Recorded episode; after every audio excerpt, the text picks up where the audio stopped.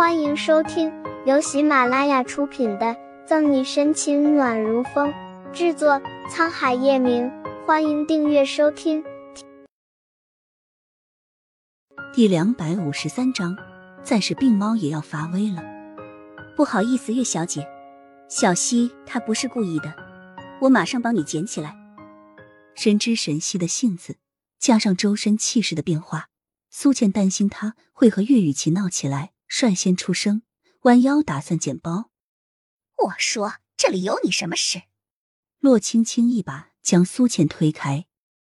洛青青的力气不小，若不是沈西在一旁扶着，可能苏倩就要难看了。没事吧，西西？沈西扫视一下苏倩，见她没事，才微微松了一口气，拽着沈西的衣袖。苏倩惨白着脸色，摇头：“没事。”在这条船上，看的不是学历有多高，而是一个人的地位和身份。知道苏倩的顾虑，旁边的洛青青和李斯一唱一和，岳雨琪双手环胸，昂着下巴，高傲的看着他。旁边看好戏的人又都无动于衷。手关节发痒，想活动，沈西还是忍下来，松开苏倩，蹲下捡包。岳雨琪想要他当着这么多人难看是吧？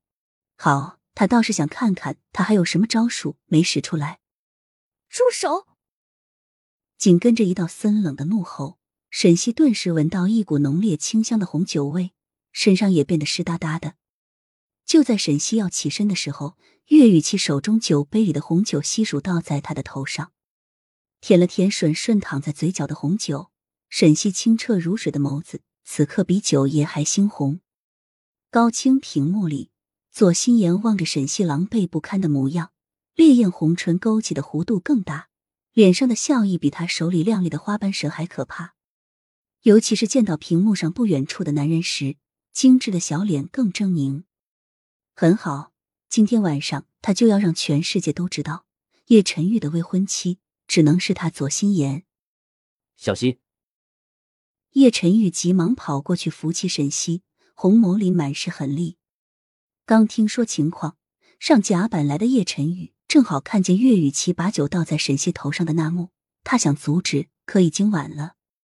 所有人在看见叶晨玉的时候又惊又吓，岳雨琪也不例外。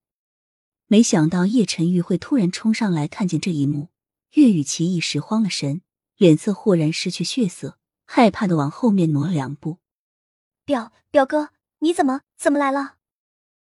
心妍姐告诉他的计划不是表哥要在沈西欺负他才会出来，然后在众人面前教训沈西吗？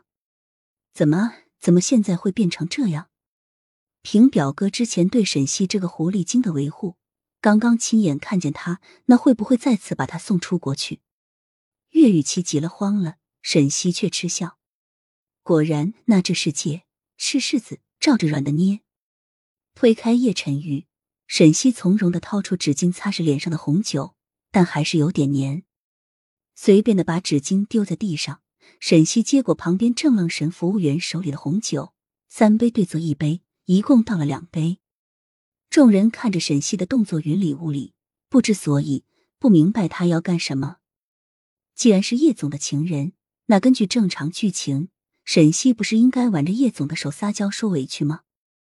唯有十分清楚沈西的苏倩和叶晨玉知道，沈西这是要反击了。一次两次他可以不和岳雨琪计较，但这么多次的挑衅，再是病猫也要发威了。把高脚杯倒满，沈西端起一杯递给岳雨琪，还是刚才不改的笑，只是阴冷几分。今天是岳小姐的生日宴会，我在这里祝岳小姐年年岁岁有今朝，愿这完全属于你的一天带给你快乐。愿未来的日子锦上添花。不管岳雨琪接不接，沈西就把酒杯塞在他微微颤抖的手中，在无声的注视下，仰头把另一杯一饮而尽。望着沈西豪迈不做作的动作，不管是豪门千金少爷，还是商场上的精英老油条，都不由自主的噎了噎口水，甚至有些趁其他人不注意，把自己手中的酒杯放下。沈西刚刚倒的酒，他们都知道是哪里产的。虽然是红酒，但其烈度可不低，多喝半杯就让人微醺。本集结束了，不要走开，精彩马上回来。